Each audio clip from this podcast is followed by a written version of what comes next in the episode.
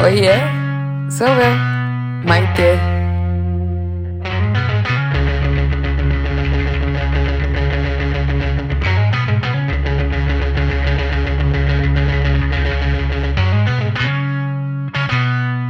Hello, olá, bem-vindos. Hoje é segunda-feira, mas vocês vão escutar esse episódio na terça-feira. Então acho que eu ainda posso desejar um excelente começo de semana. Vamos falar de coisa boa. Vamos para parte 2 de como é a minha experiência morando aqui nos Estados Unidos. Eu não esqueci. Semana passada eu improvisei porque eu tava animada, contagiada pelo ritmo dos eventos Grammys glamurosos da vida, mas eu tô devendo a segunda parte da minha experiência morando aqui nos Estados Unidos. Só para comentar do fim de semana, óbvio que eu fiz mais uma festa de aniversário. Ai, gente, eu acho que eu já devo estar com o quê? 57 anos de idade, de tanta festa que eu fiz. Meu amigo tem um barco e ele hosted uma boat party pra mim. Foi muito legal. Eu adorei. Enfim, mas sábado e domingo eu não fiz nada porque eu fiquei muito triste que meu pug, o Tata, teve um AVC, ele está hospitalizado, então se vocês puderem mandar boas energias para ele, eu agradeço. Eu tenho Tatinha desde que eu tenho, sei lá, 20, 21 anos. Ele é meu cachorro, também da minha família, né? Eu tenho um apego muito grande com o Tata. E eu fiquei arrasada. Ainda estou, mas eu tenho fé em Deus que ele vai melhorar. Bom, então vamos lá. Minha experiência nos Estados Unidos. De novo, eu preciso fazer o disclaimer de que eu estou contando da minha experiência empírica. Isso não é um tratado das ciências sociais, ok? É a minha experiência em Los Angeles, na Califórnia. Então eu preciso dar um pouco de contexto para vocês. A Califórnia fica na costa oeste dos Estados Unidos. Ela é muito mais recente do que a costa leste, né? Onde o Mayfair, o navio desceu lá mais de 500 anos atrás e os ingleses é, colonizaram. Teve Boston Tea Party, né? Tem essas famílias quatrocentonas, os Vanderbilt, os Vanderbilt, os Rockefellers. A Califórnia não. A Califórnia era México, né? Até o Tratado de Guadalupe. Aí, não sei se vocês sabem, mas a história toda é a seguinte: a Califórnia, ela era México e os mexicanos precisavam de ajuda com as plantações. Então, eles ofereceram aos americanos que moravam ali no Texas, T-E-J-A-S, que mais tarde virou Texas, uma espécie de um consignio. Então, era o seguinte: vocês vêm aqui, regam as minhas terras, cuidam da minha terra e metade da produção pode ser de vocês. Fazendo da história longa uma história curta, resumo da ópera foi: virou Texas, o Texas se declarou independente do resto dos Estados Unidos, quis travar uma guerra contra o México, não queria mais devolver aquele espaço de terra que tinha sido consignado. E aí teve o corolário Polk, porque o Polk era o presidente na época, ele falou: chega dessa bagunça de República Independente do Texas querendo o espaço do México,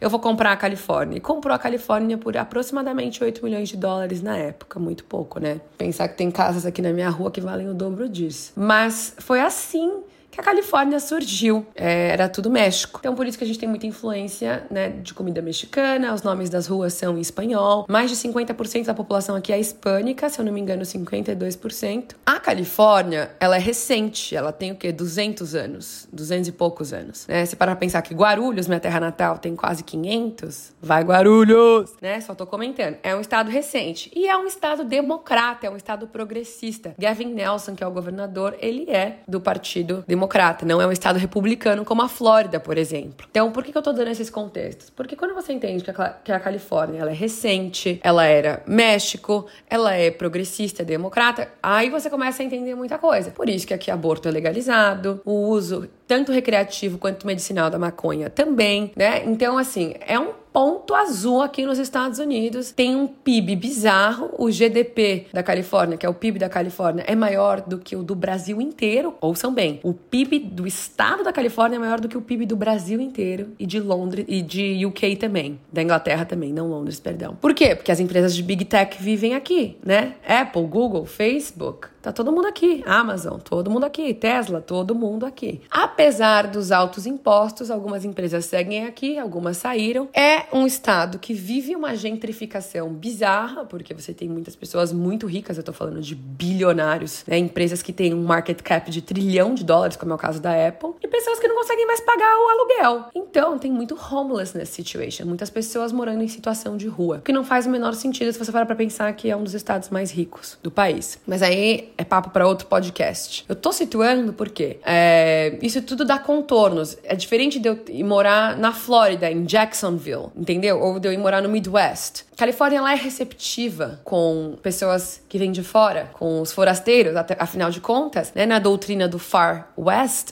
era muito estimulado que as pessoas viessem para cá, né? Era o Gold Rush. Ou algumas vieram só fugidas da máfia irlandesa ou italiana e vieram se esconder aqui na Califórnia, fugindo de Nova York. O ponto é, é um, um estado democrata e progressista. Eu gosto muito de morar aqui por esses pontos. A temperatura aqui, apesar do ar ser seco, me lembra o Brasil de alguma forma, porque é quente, mesmo no inverno faz sol, mas não é úmido, não é tropical, né? Igual é, por exemplo, vai Miami ou igual é no, no Brasil. Chove muito pouco, chove, sei lá, três dias por ano. Quando chove, o pessoal faz até dança da chuva, que é um festival. Ninguém sai, sai de casa. Vai trabalhar hoje? Não, por quê? Porque tá chovendo, sabe? Mas isso é feito de açúcar. E aí vamos entrar nas diferenças culturais. Então já falei um pouco da, do contexto histórico, econômico, topográfico, tem muitas montanhas, é lindo. Na Califórnia você pode esquiar e surfar no mesmo dia, porque você tem Big Bear, Lake Tahoe, Mammoth, mais ao norte da Califórnia que tem neve, mais ao sul você tem as praias como La Jolla, Santa Monica, que é onde eu moro, que são ensolaradas, né? E aí a Califórnia tem NoCal e SoCal, Northern California, São Francisco, essa região, e Southern California, que é Los Angeles, San Diego, né? Até descer em Barra Califórnia, que é a fronteira com o México, aí entra ali Los Cabos e por aí vai. O oceano é o Pacífico, então a água é bem gelada. No verão dá para entrar um pouquinho, mas não é aquela água quentinha que a gente tem no Brasil. Quando eu me mudei, a primeira coisa que eu senti, vamos falar de comunicação, tá? Os americanos são mais diretos. Isso que na costa oeste, que é onde eu moro, eles ainda são menos assertivos que na costa leste, né? Uh, em Nova York, em Boston, eles são mil vezes mais diretos ainda. Então, no começo, eu pensava assim, nossa, que grosso. Mas depois, com o passar do tempo, eu fui vendo que era uma questão de assertividade. E aí, quando eu fazia reunião com os brasileiros, depois de um, dois anos já morando aqui, eu falava, nossa, que povo enrolado, fala logo o que quer. Manda aquelas mensagens: Oi, tudo bem? Tudo e você também? Nossa, vi a foto que você postou do bolo. Foi você que fez? Ou só... Fala o que você quer, sabe? Você vai ficando meio assim depois que você mora aqui. Oi, tudo bem? Tudo. Então, escrevo porque quero saber se você tem disponibilidade para dar uma palestra na terça-feira no evento tal, das duas às três. Não será remunerado ou será remunerado e o pagamento é X. Aguardo sua confirmação. O americano, ele é bottom line. E muitas vezes as perguntas que eles vão te fazer é yes or no. Não tem esse negócio de áudio no WhatsApp, pelo menos não no meu trabalho. É muito difícil. Quem manda são os brasileiros com quem eu trabalho trabalho muitas vezes. Você manda áudio, eu já tentei emplacar. Eles falam, ah, tá bom, me liga, eu vou te ligar. Esse negócio de áudio não é. E o WhatsApp, então, menos ainda. O WhatsApp, engraçado, o WhatsApp a gente pensa no tiozão do zap, né? Mas aqui é uma coisa para tipo, quem faz intercâmbio, quem morou em Amsterdã. É o app que você usa para falar com seus amigos internacionais, sabe? Uma coisa muito cool. O WhatsApp. Às vezes eles usam para fazer grupo, mas no mais é SMS, até porque SMS é de graça aqui, né? E o SMS aqui tem uma função que eu amo, que é só dar um coraçãozinho. Então você não precisa ficar respondendo a mensagem. Às vezes você só dá o coraçãozinho na mensagem, igual no Instagram, já tá respondido. Então, ah, eu amo. A maioria das vezes eles vão te perguntar coisas que você pode responder com yes or no. Eles nunca vão te dar uma pergunta aberta. É sempre assim: estou pensando em tal coisa, o que você acha? Quer ir? Se você fala não, obrigada, eles não vão ficar te falando, ai, mas por quê? Ai, vamos, todo mundo vai. Ai, você tá brava comigo?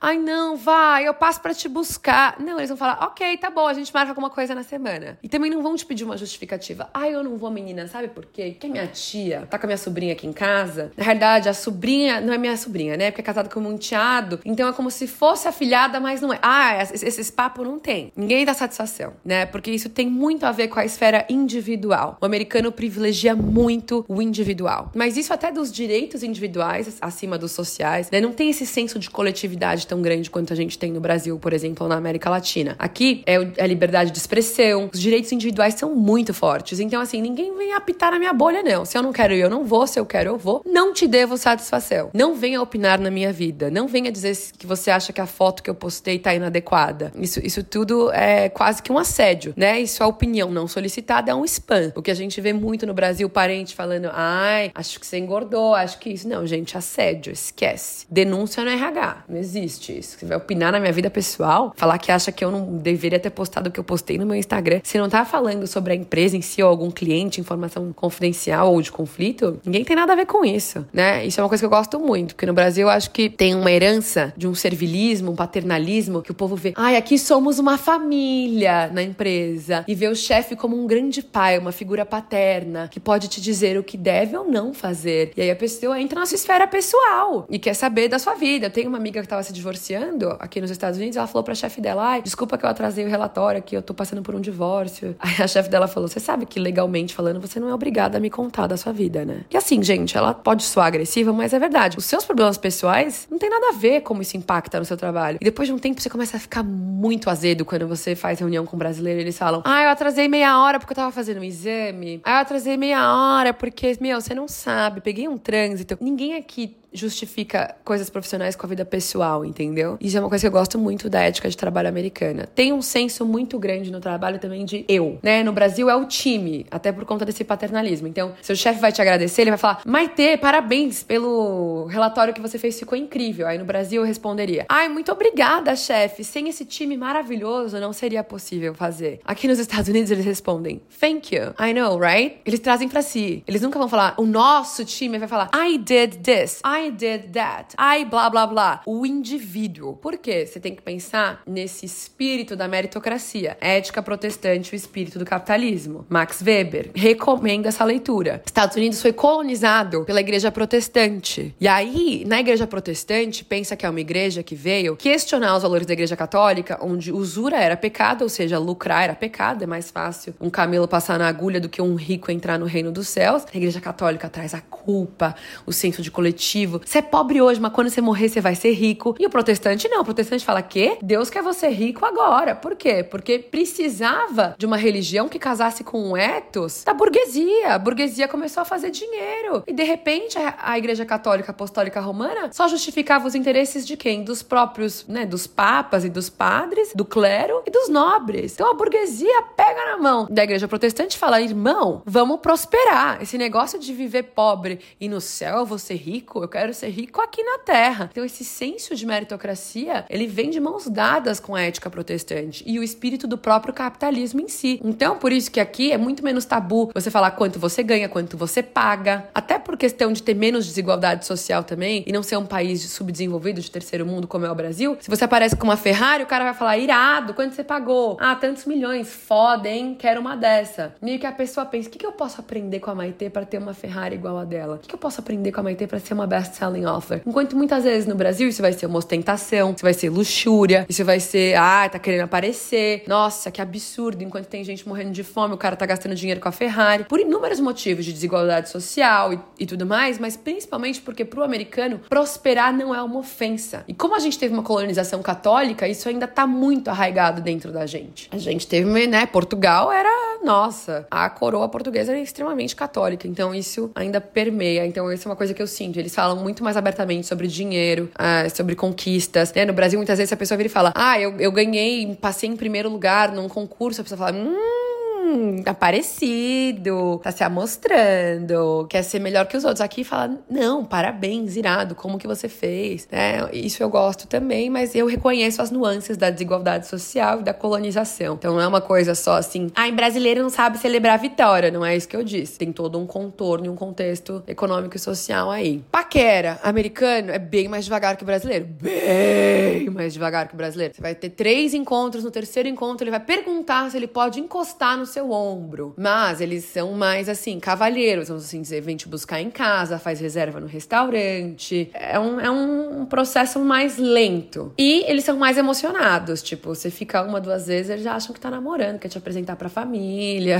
Tem que falar, ah, não, amor, não é bem assim. Calma, vamos com calma. E depois, quando eu fui pro Brasil passar um tempo, aí, sei lá, falava com os brasileiros, eu falava, credo, como eles são atirados. Tem muita iniciativa, depois você fica estranhando, né? Porque a verdade é essa, você migrou de país país, meu irmão, você vai ser para sempre um esquisito. Você nunca mais vai pertencer ao seu país de origem, nem ao país que você mora. Você vai viver no não lugar. Tem uma música da Luna de Luna que ela fala: Eu sou minha própria embarcação. E é assim que eu me sinto. Uma estranha no Brasil e uma estranha nos Estados Unidos. Uma brasileira americanizada, nunca serei americana, tem várias coisas que eu não me identifico, mas ao mesmo tempo vou pro Brasil e falo: gente, por que, que ninguém consegue chegar na hora marcada? Que falta de educação. Enfim, eu acho que é um processo de, de redescoberta. Eu falo muito sobre isso com os meus amigos que também moram fora, com a minha terapeuta, porque você vive, parece que num limbo. Mas eu tento co-criar uma terceira cultura, vamos assim dizer. Pegar o que eu acho bom da cultura americana, esse senso de accountability, de ownership no trabalho. Se a pessoa falou que ela vai te entregar, ela vai te entregar, ninguém vai te deixar na mão, né? Errou, errou, não vai achar culpado. Mas ao mesmo tempo eu sinto que eles são um pouco frios. Essa individualidade que pode ser boa, ela pode ser ruim também, porque eu sinto falta desse calor humano,